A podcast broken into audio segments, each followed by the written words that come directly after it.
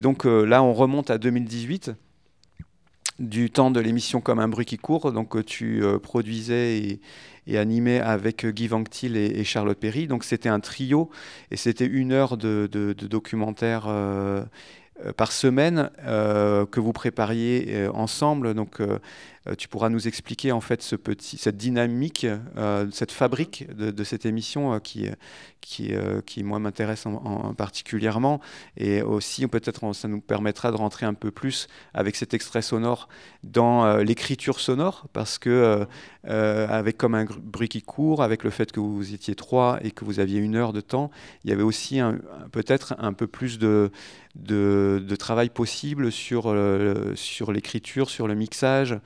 Euh, j'aimerais bien qu'on puisse en parler. En tout cas, là, pour l'instant, on remonte un peu dans le temps. Janvier 2018, le mouvement des Gilets jaunes euh, existe euh, depuis quatre semaines. Donc, c'est comment ça commence à s'agiter? Sévère. Et, donc, on écoute le début de cette émission du, du 8 décembre 2018. C'est parti pour 7 minutes 30 d'écoute.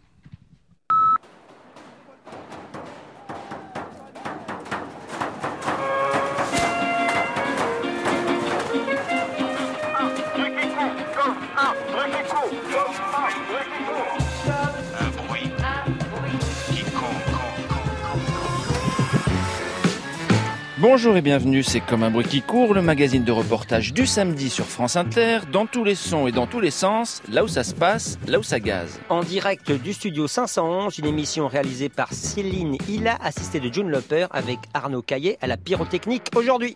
Au sommaire cette semaine, Gilets jaunes, chronique d'une semaine agitée. À Paris, la contestation gronde et s'amplifie d'un samedi à l'autre. La colère des Gilets jaunes renonne des couleurs au mouvement social et ragaillardit lycéens et étudiants qui se mobilisent. Et à Montluçon, ville emblématique de la France des ronds-points, on se mobilise aussi. Lycéens, retraités, cheminots avec les gilets jaunes. Donc c'est contre euh, beaucoup de choses. Euh, la réforme euh, du bac, inégalitaire bien sûr, la réforme nationale à l'université inégalitaire aussi, parcours inégalitaire, il y a aussi deux trois gilets jaunes et, puis aussi on est aussi contre l'ISF. Pour une fois, ceux qui s'inquiètent et ceux qui ont peur, ils sont de l'autre côté de la barrière. Dites-moi, monsieur, c'est sérieux la voix comme un bruit d'insurrection qui court à travers notre pays. Depuis quatre semaines maintenant, le mouvement des Gilets jaunes agite la France des ronds-points. Aux quatre coins de l'Hexagone, on bloque, on fait des barricades, on se rassemble, on conteste l'ordre établi, la suprématie d'une élite qui se gave sur le dos d'un peuple qui en bave. Certaines préfectures, comme au Puy-en-Velay, brûlent. Et à Paris, les blindés sont sortis. Une première depuis 1974. Le pays est à feu et personne ne sait très bien comment tout cela va se terminer. D'autant qu'à la colère des méprisés de la France d'en bas vient s'ajouter celle du mouvement social dont les revendications, écrasées par Jupiter du temps de sa splendeur, refont surface. Personne ne pouvait prédire que l'insurrection viendrait de là, du ventre mou de la classe moyenne, mais elle est bien là. Et pendant ce temps, alors que notre président président se terre et se tait, Brigitte refait la déco de l'Élysée.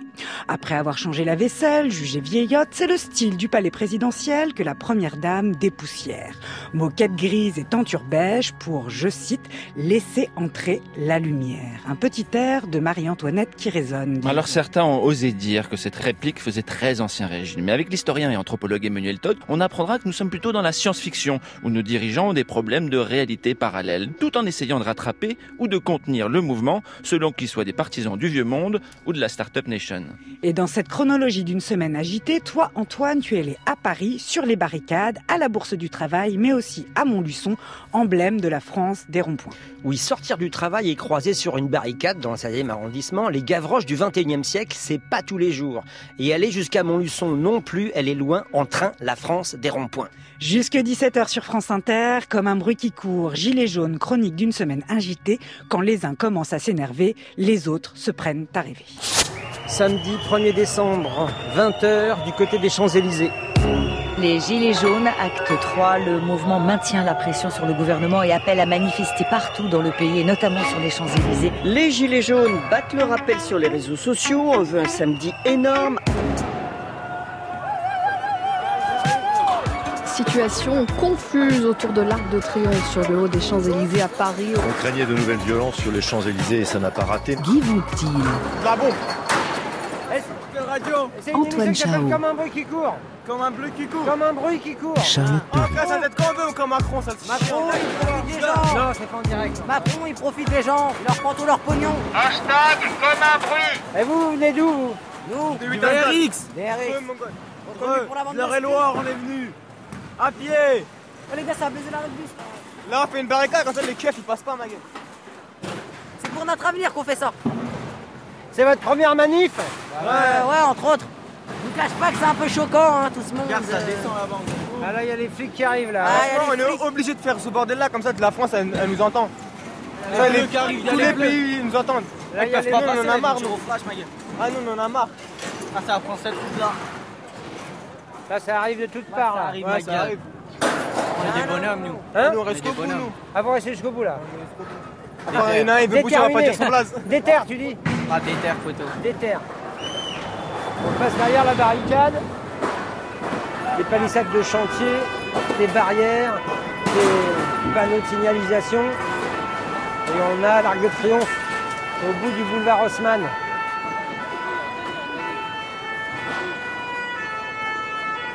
Là, ils sont là pour revendiquer. Allez, ferme ta gueule, toi, ferme ta gueule, ferme ta gueule.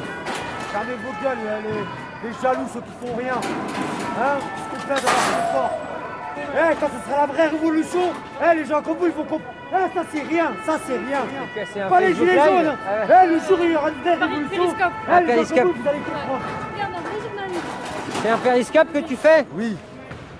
Et qu'est-ce qu'ils te disent alors? Regarde, dans son avis, la plupart ils soutiennent, mais il y a deux trois dé- dé- détracteurs euh, à qui je, à qui je donne Tu mon réponds avis quoi, sans- ouais. Et Voilà. t'as combien de followers alors? Là, on a, une centaine de personnes, Centaine ça de redescend, personnes. ouais. Vous, vous venez d'où? Nous, on habite dans la région Ah, parisienne, dans Région 77, ouais. Dans une ville, et voilà, et dans toutes les villes de, voilà, de la région parisienne, ça se révolte parce que évidemment, les gens n'en peuvent plus. N'en peuvent plus de ce pouvoir euh, qui décide à la place du peuple, qui lui impose et qui, euh, et qui s'étonne ensuite. Alors les gens qui, euh, critiquaient les casseurs, oui certes la casse c'est mauvais, c'est toujours mauvais.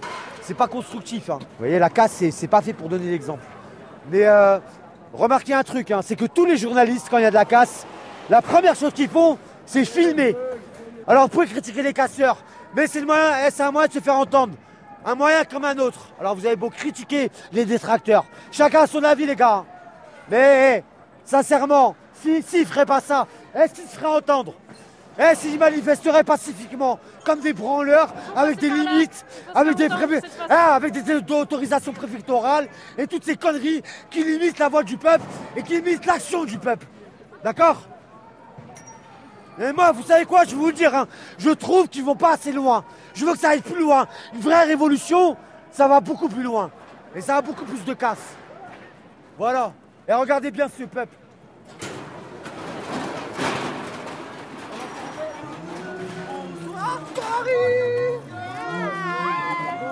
J'ai les sourcils qui froncent sans cesse, le ventre qui brûle, les nerfs qui contractent ma face. Tu croyais m'abattre? C'est raté. Sache que la provocation ne m'a jamais épaté. Il y a peu, je me tairais, me taisant face à la terreur Je, me disais que peut-être, euh, vu qu'on est remonté presque 5 ans en arrière, peut-être ça pourrait être euh, utile de, rappeler ce qui se passait à ce moment-là en France, pour les plus jeunes du public. Ouais, ça, ça vous parle, les gilets jaunes, quand même, là, les lycéens? Ouais. Ça a été un grand moment, quand même, un politique, justement, de reprise en main, euh, comme ça, des, des questions sociales et politiques par euh, la population, quoi. hein, et, et un plus transversal que d'habitude. C'était pas que des manifs parisiennes, comme il y avait pu y avoir pendant Nuit debout, par exemple, où il y avait eu effectivement une occupation de la place de la République, mais c'était surtout des Parisiens euh, un peu un- déjà installés qui pouvaient euh, revendiquer. euh, Oui, Nuit debout, c'est euh, c'était deux ans avant. avant. Ouais, ouais, deux ouais. ans avant. Donc voilà, là ça a été vraiment une, une- une contestation populaire et qui a fait trembler le pouvoir, quoi. Donc euh, et c'est vraiment euh, justement ce qui nous a été reproché, Et, quoi. et pas seulement, euh, là on entend un épisode violent, mais ça ça n'a pas été que ça. Non, non, c'était des âgés dans les ronds-points, des rencontres avec la, la population. C'était vraiment une prise de conscience qui avait des inégalités sociales inacceptables, quoi. Et, du coup, des injonctions à euh, pas utiliser, enfin, à payer plus cher le carburant pour ceux qui n'avaient pas d'autres moyens que de prendre leur voiture, etc. Et c'est là où tout d'un coup, il y a eu cette, jonction entre le mouvement social et le mouvement écologique aussi, quoi, dont, euh, qui, est maintenant très prégnant dans toutes les manifs, etc. Mais, du coup, moi, je trouve que ça a transformé la vie politique, quoi, et la, mobilisation politique en France, quoi. Cet épisode des Gilets jaunes qui a duré quand même plusieurs mois, quoi. Et tu disais que ça avait fait trembler le pouvoir et, que, et, et, et, et même jusqu'au sommet de Radio France aussi. Alors, le sommet de Radio France, Sybille Veil, qui est la directrice de Radio France, elle est copine de classe d'Emmanuel de, Macron. Donc, euh, ils étaient, quand je dis copine de classe, c'est vraiment de classe euh, à l'ENA, hein, bien sûr, mais copine de classe aussi sociale. Mais ce qui se passe, c'est qu'effectivement, il y a eu, une, inquiétude quoi, au niveau des classes dirigeantes, dominantes. Tout d'un coup, y a, le, le, peuple se révolte. Quoi, et, du coup, à Radio France, il y a eu effectivement euh, un esprit de, groupe, quoi, de, il protéger euh, soldat Macron, il faut protéger la République, etc. Et nous, de diffuser un reportage comme ça. Donc ça, c'était enregistré le 1er décembre et diffusé le 8 décembre. Le 8 décembre, pour ceux qui s'en souviennent, c'était le, le, jour où euh, il y a des manifestants qui sont venus avec un, un Fenwick et qui ont commencé à, à défoncer la porte d'un ministère. Quoi. Donc il y avait vraiment inquiétude au sein de l'État. Il y avait un hélicoptère qui était prêt à, à exfiltrer euh, Emmanuel Macron de, l'Élysée, etc. Il y avait vraiment une tension euh, très très forte au niveau, euh, au niveau national, quoi au niveau de l'État. Et du coup, nous, on a diffusé ce reportage qui était euh, vraiment, on, faisait une chronique de la semaine passée avec tous ces événements. Donc, on donnait à entendre ce qui se passait dans la rue, quoi. Et ce qui se passait d'autant plus juste à côté de chez nous, c'est-à-dire à côté de chez nous. Moi, j'habite pas dans le 16e arrondissement, mais à côté de la maison de la radio. Donc, autour de la maison de la radio, dans le 16e arrondissement, il y avait des barricades partout. Radio France était à moitié barricadée parce qu'ils avaient peur de, que la, la, maison de la radio soit prise, hein, comme euh, il y avait eu cette tentative de prendre prendre un des ministères la semaine d'avant. Donc c'était quand même assez délirant. Quoi. Nous, ils nous interdisaient de sortir dans la rue parce qu'ils disaient que c'était trop dangereux pour les journalistes. Alors nous, on, a, on voulait être dans la rue pour euh, documenter en direct, etc. Mais la direction avait refusé. Donc on avait diffusé ce, documentaire-là qui dure 9 minutes. Dans la deuxième partie qu'on n'a pas entendue, la personne que j'interviewe se prend un flashball pendant qu'on est en train de, de marcher dans la rue. Donc l'idée, c'est aussi d'aller sur le terrain. quoi d'aller sur les barricades, d'aller, enfin sur les barricades, là c'était des barricades en feu, c'était des manifs, et là effectivement il y avait des charges de CRS, et puis le, militant qui était à côté de moi, enfin pas, c'était pas un militant, c'était des gilets jaunes, quoi, c'était pas des militants, c'était des gens qui étaient en colère, qui pouvaient pas vivre décemment avec, euh, tout en travaillant, etc. Donc ils étaient vraiment en colère par rapport à la situation sociale en France, et il s'est pris un, flashball, euh, enfin un LBD, quoi, pendant qu'on était en train de marcher, quoi. Donc il y avait cette violence-là dans la rue, et c'est vrai que pour aller euh, récupérer cette, cette parole, bah, il faut être dans la rue. Quoi. Après, euh, il y il y a quelques, euh, disons, porte-parole du mouvement des Gilets jaunes qu'on a après pas mal entendu dans les médias, mais sinon les médias, ils allaient très peu quoi, rencontrer les Gilets jaunes. Et déjà, la, plupart des Gilets jaunes refusaient de leur parler, quoi, parce qu'ils étaient tout de suite amalgamés comme BFM TV, comme CNews, etc., ou des, des, chaînes qui pouvaient transformer le, leur parole. Quoi. Peut-être tu peux nous parler comment est, réalisée cette, émission et comment étaient réalisées les émissions de, Comme un bruit qui court. Euh, on entend que c'est euh, qu'il y a une mise en onde particulière, qu'il y a effectivement des moments de reportage qu'on qu comprend que c'est évidemment pré-enregistré, pré-monté, etc. Mais on vous entend, vous aussi, euh, tous les trois, vous passez la parole. Et là, c'est du direct, par contre. Là, on était en direct le, le samedi à 15h, de 15 à 16 ou de 14 à 15, je ne sais plus. Et effectivement, c'est de mélanger une parole en direct, donc à chaud, donc on peut réagir sur ce qui est en train de se passer. Et là, je vais vous raconter quand même un. Parce que c'est ce reportage qui a signé un peu l'arrêt de mort de l'émission. Et on était en pleine diffusion là, de, ce reportage. On venait de finir nos micros que vous avez entendus. Il y a mon, document, mon, enfin, mon reportage qui est passé qui dure 9 minutes. Et il y a toute la, direction de France Inter qui est rentrée dans le studio. Nous, on ne les voyait pas parce que euh, c'est des vitres un peu sans teint où on, voyait quelques personnes là derrière. Et donc, il y avait Sybille Veil, Laurence Bloch, Yann Chouquet, donc toute la hiérarchie de Radio France qui était derrière la vitre et qui demandait à la réalisatrice, une jeune CDD, euh, Céline, qui, a, qui lui demandait qu'il fallait couper, qu'il fallait expliquer que c'était pas en ce moment, que c'était la semaine dernière et qu'il ne fallait pas mettre de, du De feu, l'huile sur le feu. de l'huile sur le feu. Et cette jeune euh, Céline, qui était en CDD, hein, elle lui a dit non, non, euh, vous aviez qu'à euh, écouter le début. On a expliqué que c'était euh, la semaine dernière. Et du coup, euh, ça, ça- ça va durer 9 minutes. Et Antoine, euh, bah, il va désannoncer, il va dire que c'était la semaine dernière. On continue. C'était la rétrospective de la semaine passée. Et donc pendant 9 minutes, il y avait la directrice, euh, donc euh, Sybille Veil, copine de Macron, qui entendait ces trucs-là, et la CDD qui, les regardait, qui nous a dit au micro bon, voilà, qui nous a expliqué la situation. Il y a toute la direction là. Moi, j'ai refusé de couper parce que euh, il n'y a, pas de malentendu. Et bon, après, on a été convoqué effectivement euh, chez Laurence Bloch, qui est la directrice de France Inter. euh, un mois plus tard, parce que bien évidemment, euh, la, la situation s'est calmée, et puis euh, elle nous a expliqué qu'on était irresponsable et que, on- et que c'était pas bien de faire, de mettre de l'huile sur le feu, etc. Et c'était quand même assez, c'était quand même assez dingue parce qu'on était donc 2018. 50 ans après 1968, et on venait de célébrer donc euh, quelques mois avant mai 68. Donc euh, France Inter avait fait des émissions spéciales mai 68. Il y Une avait grande expo, je oui, une crois, grande expo. la Il y avait une grande France. affiche mai 68 derrière. Et là, ils nous reprochaient d'avoir traité les Gilets jaunes en sachant qu'en mai 68, euh, France Inter et Radio France avaient été en dessous de tout. Ils avaient interdit les reportages dans la rue et c'est Europe 1 qui a surtout documenté les luttes de mai 68. Quoi. Donc l'histoire se refait. J'imagine que dans 50 ans, il y aura des super émissions sur les Gilets jaunes sur France Inter et ils repasseront ce reportage en disant oui, on était dans la rue, bien évidemment. Il y a une question là-bas. Plusieurs. Est-ce qu'on peut faire passer le micro on, on- on- on fait passer le micro parce qu'on enregistre. Donc c'est gentil d'attendre le- que Sylvain. Ou alors peut-être vous approcher parce que je sais- on- au niveau longueur de câble, je ne sais pas si on va y arriver. Il y a une chaise là.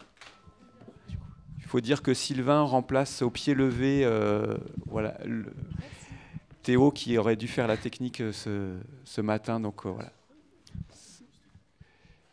Bonjour. improvisé. Euh, donc moi je suis journaliste radio et j'avais une question, euh, Antoine. Euh, quand on est reporter, surtout quand on fait des formats longs comme tu le fais, donc on peut avoir tendance, en tout cas, sur le terrain, à parfois se laisser un peu déborder par tout ce qu'on voit, tout ce qu'on entend, et puis. il y a une personne qui nous emmène sur un autre sous-thème, sous-sujet qu'on n'avait pas forcément anticipé. Donc il faut aussi qu'on soit attentif pour, pour saisir l'occasion, etc. À quel point est-ce que tu prépares ces reportages-là euh, qui donnent ces, documentaires euh, euh, aussi longs À quel point tu les tu anticipes un peu les angles, les voilà. Qu'est-ce que tu cadres qu'est-ce que tu laisses un peu à, l'impro entre guillemets Comment comment tu doses ça? Ah bah, je fais les deux à la fois, quoi. Je prépare un petit peu et j'essaye de me laisser surprendre quand je suis sur place, quoi. Et, et, et- vraiment, euh, je, je refuse pas de me laisser surprendre et, de me laisser emmener sur d'autres sujets. Si je, tout d'un coup je trouve qu'ils sont plus pertinents et qu'il y y a moyen de faire un focus sur quelque chose auquel j'avais pas pensé ou, ou dont j'étais pas euh, informé, bah, alors vraiment, dans le reportage, il y, a, toute une notion d'improvisation. Après, on a le temps a posteriori, on a quelques jours, moi je vais assez vite, mais pour réfléchir, bon, bah, qu'est-ce que je raconte de toute cette matière, qu'est-ce que je garde, quoi? Comment je raconte, je donne une impression, parce que ça reste que des impressions, quoi. Quand on traite d'un sujet un peu compliqué, en 17 minutes, on donne des pistes de compréhension, on essaye de donner, enfin j'essaie de donner des informations justes, mais euh, c'est que des pistes pour continuer à s'informer, etc. Du coup, bah, c'est une, une alchimie entre tout ça, quoi comment j'arrive et comment j'arrive à être clair quoi. Des fois il y a des sujets qu'on veut aborder mais qu'on on n'arrive pas en si peu de temps euh, donc des fois bah, il faut les laisser tomber quoi et se dire bon bah j'y retournerai euh, j'essaierai d'avoir plus d'infos et de compléter.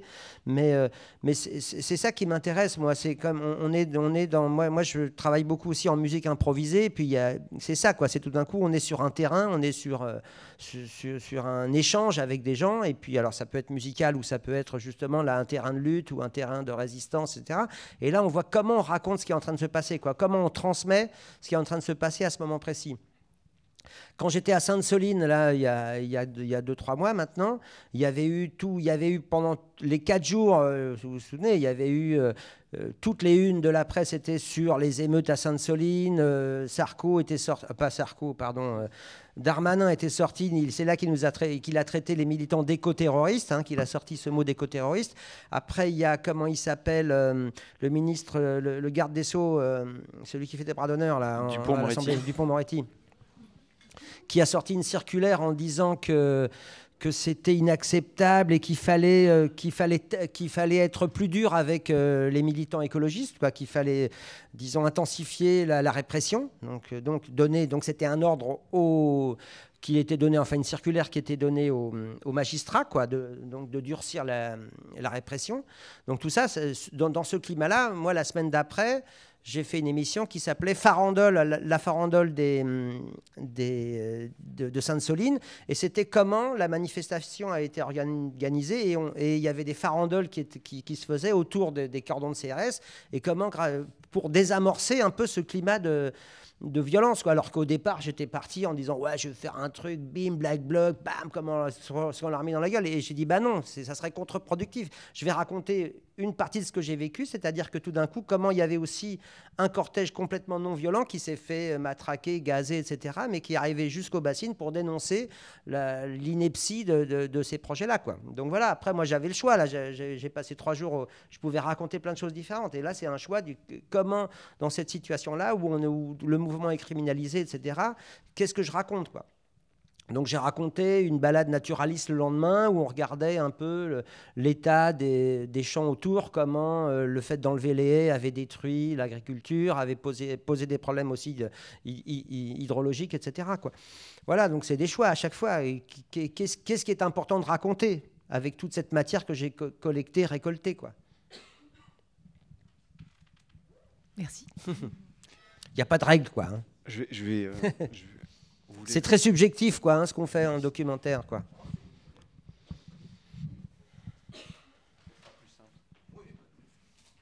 Je précise juste pour les, juste parce que donc moi je travaille en, dans des rédactions radio, donc euh, nous les formats euh, 1 minute 30 c'est hyper long. On nous demande de couper, voilà, juste pour euh, qu'on. Que- quelle radio? Euh, France Bleu de temps en temps. Ah super. Voilà. Donc c'est pour que les gens se rendent compte euh, entre ce que tu fais et ce que les différents formats.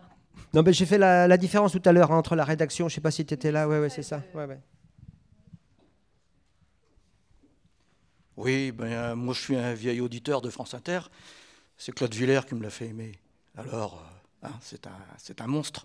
Euh, et je voudrais, euh, Mermet, je pense que pendant les 25 ans, euh, mais je travaillais à l'époque, donc euh, pas tous les jours, mais j'ai entendu euh, Mermet, euh, j'ai même eu la chance de le voir d'ailleurs, parce que à l'époque vous faisiez des émissions décentralisées et vous veniez dans les, dans les villes, pas toutes les villes, mais bon, dans les villes.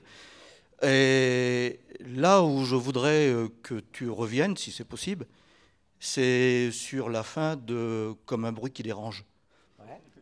Parce que. Ouais, bah, là, là, j'ai expliqué quand même. Ouais, ouais, oui, tout prie, à fait. prie, ouais, ouais. Mais je les connais un petit peu. Pardon? Je les connais un petit peu, ceux qui étaient en face de toi. Ouais. Un petit peu. Puisque j'ai eu la chance de côtoyer un homme qui s'appelle Michel Stanislas Naudy. Vous devez connaître. Non, non, non. Dans la... Non? Non. Alors, Michel Stanislas Naudy, c'est un ariégeois, et bon, j'avais la chance de le côtoyer lorsque j'allais au marché. C'est un homme qui est intervenu dans un film que tu connais, c'est sûr, qui sont Les Nouveaux Chiens de Garde. Ouais, oui, bien sûr. Alors, dans Les Nouveaux Chiens de Garde, il y a un monsieur avec des grosses moustaches, un accent très rocailleux, et cet homme-là, c'était un rédacteur en chef de France 3 D'accord. qui faisait l'émission Taxi. Mhm. Hein. Et cet homme, de ce, rédacteur en chef, Michel Stanislas Naudy, qui n'est plus là aujourd'hui, il s'est suicidé, il a été 20 ans au placard. 20 ans, et il disait, je ne suis pas payé à rien faire, je suis payé pour ne rien faire. J'invite d'ailleurs tous les jeunes lycéens à regarder ce film qu'ils peuvent trouver sur le net, euh, Les Nouveaux Chiens de Garde. Vous verrez cet homme, cet homme, ce moustachu. 20 ans de placard dans le service public. Alors je pense Eh, que va, pour va pas toi- trop nous démoraliser nos, jeunes, hein, s'il te plaît. Alors vas-y, fais, fais Mais un je peu pense vite et puis pour ouais. toi, ok. il y a peut-être Ouais. des choses que tu ne pourras pas nous dire et c'est normal. Ouais. Mais ça a dû se passer d'une façon. Bon, écoute, très bien. Ben, ça peut aussi bien se passer, tu vois. Voilà, donc euh, moi je vous invite à faire quand même euh, du journalisme, de l'information. On peut quand même se battre avec les, outils qui existent. hein. Euh, moi j'ai l'impression de faire de, la radio de combat hein, contre les, injustices sociales, etc. Alors euh, effectivement, des fois on est en conflit avec la direction. C'est un média de service public, il nous appartient. Cette radio, elle est à nous, d'accord, avant tout. quoi. Elle n'est pas à Sybille Veil, elle n'est pas à Macron. quoi. D'accord Donc on est là pour défendre d'une pluralité de, pensées, de paroles, etc. Et, et il, faut, il faut y être, quoi. D'accord Voilà. Voilà, ce qui est intéressant de, comprendre, c'est que euh, on allume la radio, on croit que ça nous est voilà que ça, que ça nous est donné comme ça et que euh, enfin, on, ne sait pas en fait comment ça se fabrique et comment euh, il y a des, des- des rapports de force aussi hein, qui font que la radio elle évolue dans un sens ou dans un autre et que c'est aussi un engagement que de, que de faire ce métier. Effectivement, il y, a- des directions qui passent, mais il y, a des- il y a des artisans de la radio. Quoi. Et les artisans, on est là, quoi. on est toujours là. Quoi. Moi, ça fait 20 ans que je travaille à Radio France, et puis euh, je suis toujours là, et je continue à faire des programmes de radio. Et puis, euh, il y a plein de, de- de camarades techniciens qui sont syndiqués ou non, et qui font de la radio et qui défendent les moyens de production. Quoi. Et donc, la radio publique, c'est ça aussi. Quoi. Et les directions passent. Quoi. Moi, j'ai vu passer... euh, je sais pas, peut-être 7-8 directions différentes quoi, de Radio France. Donc, voilà, donc il faut rester, c'est nous qui faisons de la radio, c'est pas eux. Quoi. Eux, ils peuvent donner des directives ou ils en donnent pas, mais, en tout cas, euh, il y a beaucoup de techniciens, de journalistes, de reporters qui font bien leur travail et qui veulent vraiment informer les gens. Alors, euh, ils peuvent avoir des directions qui sont euh, pas, vont pas dans le même sens, etc. Mais nous, on est là et c'est nous qui faisons, c'est faisons l'info. C'est nous qui faisons le- les sujets, qui présentons les journaux, etc. Donc moi, je suis pas à la rédac, mais je suis, au programme, ce qu'on appelle les programmes. Et puis moi, je, fais dans le cadre de, ce qu'on me propose de faire, je fais ce que je veux. Personne réécoute mes émissions. Et, et- et je- j'informe de la façon dont euh, je, je pense que c'est nécessaire. C'est voilà, donc euh, voilà, moi, il faut. C'est encore de la radio de service public. hein. Il y a beaucoup de médias qui sont rachetés par des milliardaires, etc. Donc qui, qui font un peu le, qui, qui- qui se servent euh, des médias comme d'une danseuse ou enfin d'une danseuse. Non, je vais pas utiliser ça, mais mais comme un outil de promotion de, de leur de leur notoriété, quoi. Mais Radio France, euh, c'est quand même un- une radio de service public, quoi. Et, euh, et du coup, il faut le défendre là, euh, et, il faut vraiment la défendre parce que là, on a supprimé la redevance pour l'audiovisuel public. Ça, c'est un problème parce que maintenant, on va être lié à des décisions donc du gouvernement ou, de l'Assemblée, je ne sais plus exactement, pour continuer à, à subventionner l'audiovisuel public. Il y a de plus en plus de pubs sur France Inter. Moi, je trouve que France Inter devient complètement inécoutable parce que le matin, il y a, des pubs toutes les- tous les quarts d'heure. C'est- Moi, j'ai encore écouté ce matin, j'ai coupé. quoi. J'arrive plus à écouter. J'ai France Inter, hein, France Culture, il y a un peu moins de pubs.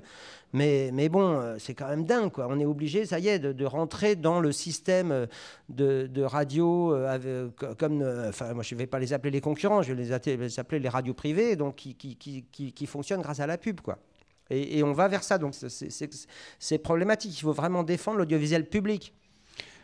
On reviendra sur le mot d'artisan de la radio que tu as employé. Il y a une, une question là-bas.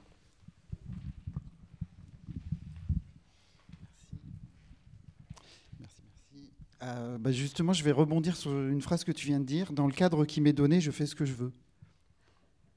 Euh, je te- Ouais, le, bah, le cas, je l'ai expliqué tout à l'heure, je fais les luttes sociales et environnementales. Ouais, vas-y, je t'en prie. Je, je la- je laisse un instant à chacun de prendre, de, réécouter, réentendre cette phrase et de s'interroger sur, euh, sur la portée que ça peut avoir. Euh, donc je la redis, dans le cadre qui m'est donné, je fais ce que je veux. Moi, euh, au départ, ma question, c'était de dire, est-ce que tu n'es pas un peu le Denis Chessou des luttes sociales? Alors, le copain me dit, c'est un pri- pri- private joke France Inter. Denis Chessou, c'est le journaliste qui fait l'émission environnementale le, le samedi après-midi sur France Inter. Le dimanche, juste Le avant, dimanche, le dimanche juste avant euh, l'émission d'Antoine. Voilà. Euh, donc oui, comme tu peux rajouter Daniel Mermet était la caution de gauche. Rajoute-le, s'il Voilà, te plaît. ça. Voilà, Voilà, ouais, c'est ça. Vas-y, vas-y. Vas-y, vas-y, la phrase, dis-la, dis-la. Alors, Non, que mais dis-la, la- toi aussi, cette phrase-là. Daniel Mermet était la caution de gauche. Vas-y, je t'en prie, je t'écoute. Mais Daniel Mermet a été viré, justement, il est plus Voilà. là. Euh, donc du coup, ma question, elle est, elle est celle-là, c'est-à-dire que euh, quand on constate, en fait, moi j'ai envie de te dire, euh, Sibyl Veil est, l'aboutissement d'une- évolution euh, des directions, et comme sur plein d'autres sujets, ils nous ont volé euh, Radio France, d'accord? La question que je pose, c'est est-ce que il n'y a pas de vérité de, être dedans ou être, dehors? Je pense que c'est des questions d'opportunité et de, séquence historique. Et donc je, ne te reproche pas, et je ne reproche pas chez Sou, etc. Chacun fait ses choix et, pense être le plus utile et efficace euh, là où il est. Je pose la question, est-ce que, euh, et je, la pose à tout le monde en fait, est-ce qu'il est plus intéressant et efficace dans ce qu'on veut faire d'être dedans ou dehors? Est-ce que, euh, Antoine Chao, tu serais peut-être plus efficace dans ce que tu fais en laissant euh, Radio France à sa dérive De toute manière. Attends, attends, attends. Non, non, vas-y, vas-y, termine. Mais vas-y, Voilà. vas-y. Bon, tu as compris la question. Je, je voudrais euh, avoir ton, ton point de vue là-dessus. Sur, euh, Non, non, mais que- parce que quand tu disais tout à l'heure qu'en mai 68, c'est les, c'est les, c'est les radios privées qui ont documenté. Voilà. Donc, débat est ouvert. Ouais, ouais. Non, non, mais moi, moi ça, revient à ce que je disais. Moi, je, dé- je défends la radio, l'audiovisuel public, et donc je le défends dans l'adversité, je sais bien, mais je le défends quand même, quoi. Et je le défends en en faisant de l'audiovisuel public, donc en donnant la parole à ceux qui ne l'ont pas sur euh, France Inter. Voilà, donc euh, moi, je pense que ce, que je fais a du sens, et je le fais avec plaisir et avec, euh, disons,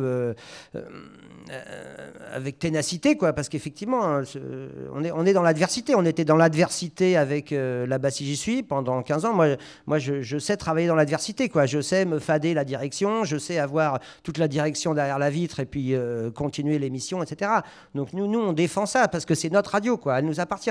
Et Sybille Veil partira, alors ce sera pas forcément mieux qui, qui remplacera Sybille Veil, mais nous, on sera encore là, quoi. Voilà.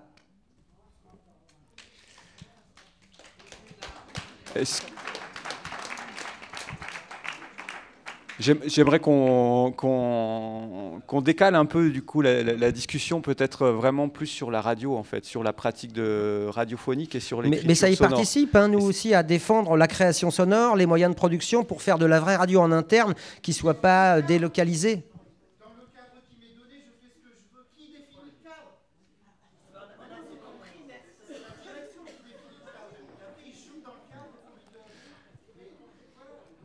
Alors,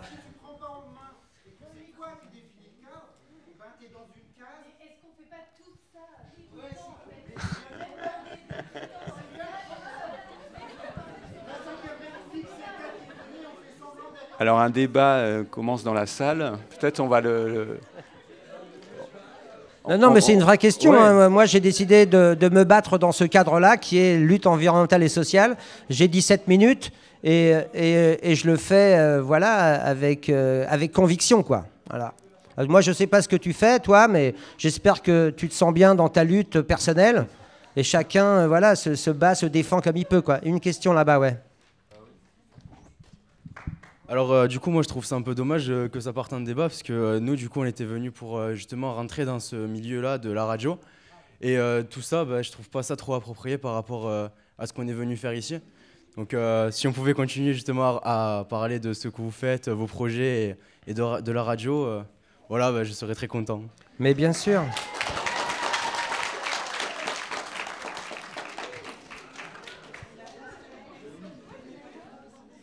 Ah, il y a encore une intervention. question. Ouais, ouais, vas-y, c'est une vas-y, question. Euh, ben, bonjour. Euh, du coup, euh, j'étais plutôt venu poser une question sur euh, votre parcours.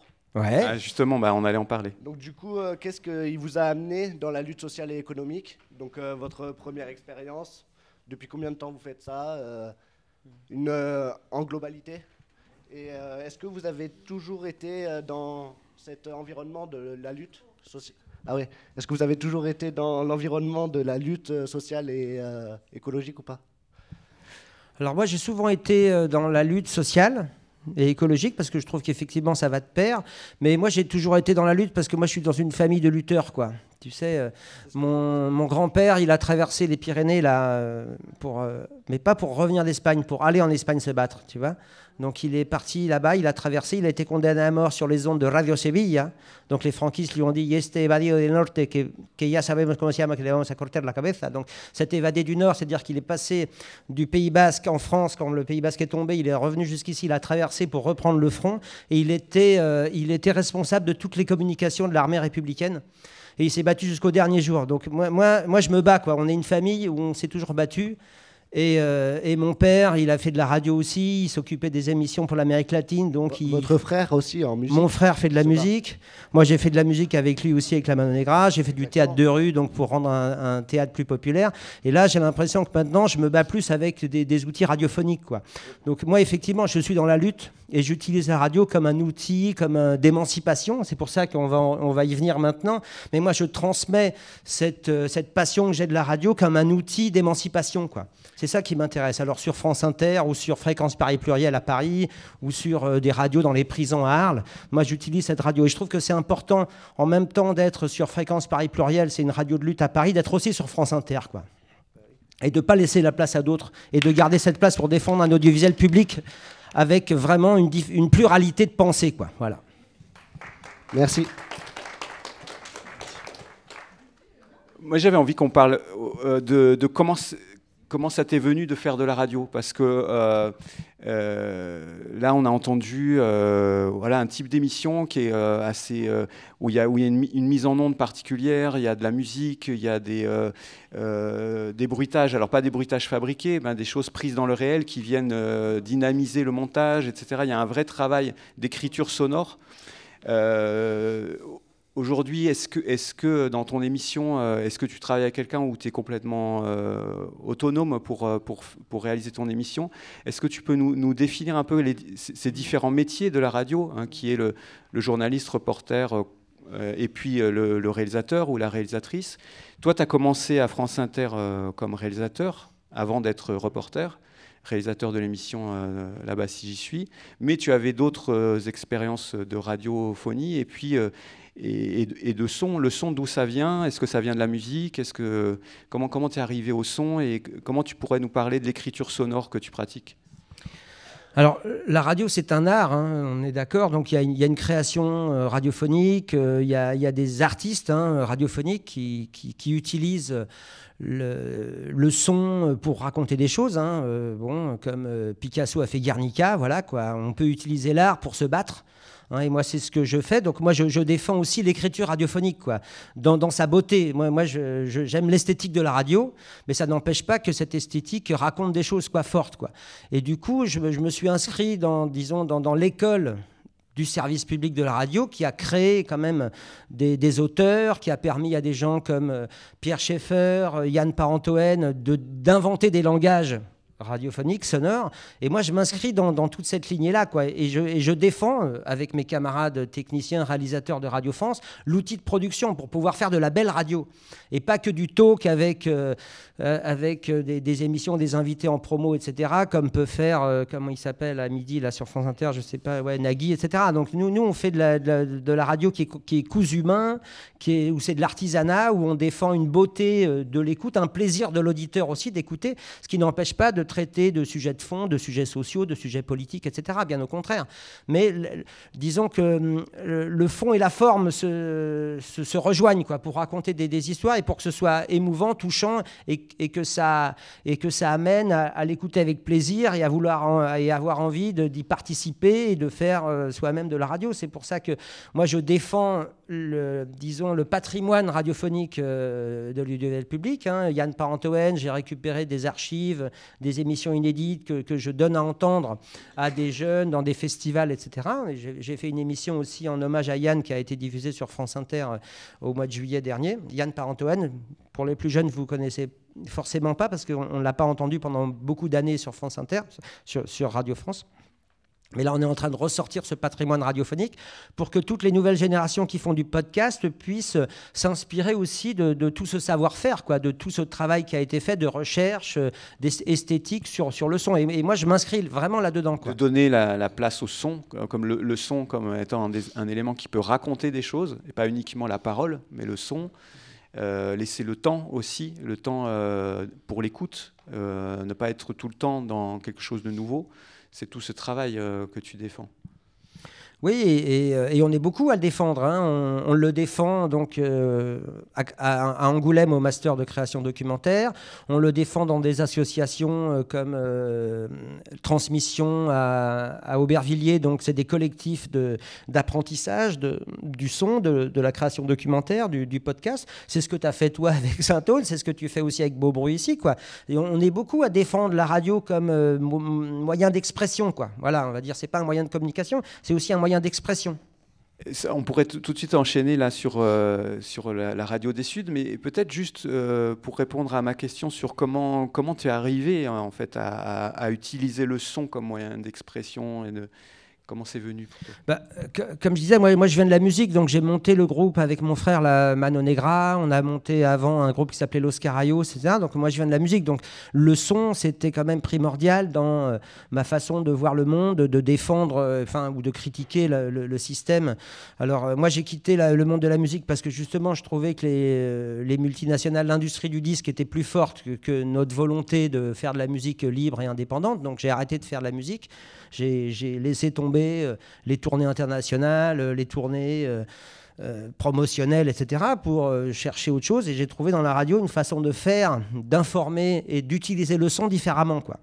Et je me trouve beaucoup plus à l'aise et en phase avec mes convictions dans la, radio et dans la radio de service public que euh, en, ayant signé chez Warner ou chez euh, Sony Music quoi voilà. Donc voilà moi c'est un parcours aussi et c'est des choix à chaque fois quoi. Moi je fais je fais aujourd'hui de la radio de service public parce que c'est du service public et parce qu'on peut défendre des, visions différentes par le son parce que moi je viens du son. Après j'ai fait du théâtre comme je vous disais avec euh, avec la compagnie de théâtre de rue Royal de Luxe où je m'occupais aussi du son des bruitages sonores d'un gros spectacle qui a beaucoup tourné qui s'appelait Le géant tombé du ciel et on a, quand on a commencé à, tourner, bon après, euh, il se trouve que j'ai découvert la radio. J'ai eu la chance de pouvoir euh, apprendre à faire de la radio dans une radio euh, parisienne qui s'appelait Radio Latina, qui était la radio un peu des exilés latino-américains qui étaient venus en, France dans les années 70 au moment des dictatures au Chili, en Argentine et au Brésil. Donc je m'occupais de la programmation musicale là-bas avec tout mon parcours de musicien. J'avais beaucoup voyagé justement en Amérique du Sud, on avait fait des concerts, etc. J'avais toute une collection de disques et une connaissance de la musique latino-américaine, donc j'ai pu travailler dans cette radio. Et assez vite, j'ai voulu apprendre à faire des programmes, à faire... Euh, de la programmation, à, faire de la réalisation, et après même au-delà, à voir comme, mais comment on monte une antenne, comment fonctionnent les émetteurs. Et j'ai commencé à faire des radios libres, des radios pirates, etc. Et il y a eu, il y a peu de temps, je ne sais pas si vous avez entendu parler, il y a eu le piratage de France Inter à Paris le jour du premier tour de l'élection présidentielle. À 20h, sur le 19e arrondissement, France Inter a été piraté. Et bien évidemment, tout France Inter était persuadé que c'était moi qui avais piraté France Inter. Quoi. J'ai failli me faire virer encore une fois. Mais euh, voilà, euh, j'ai réussi encore à passer euh, cette nouvelle étape et à être encore là à France Inter aujourd'hui. C'est pas vraiment moi qui avais piraté, quoi, bien évidemment. Alors justement, Sinon, je vous le dirais pas de toute façon.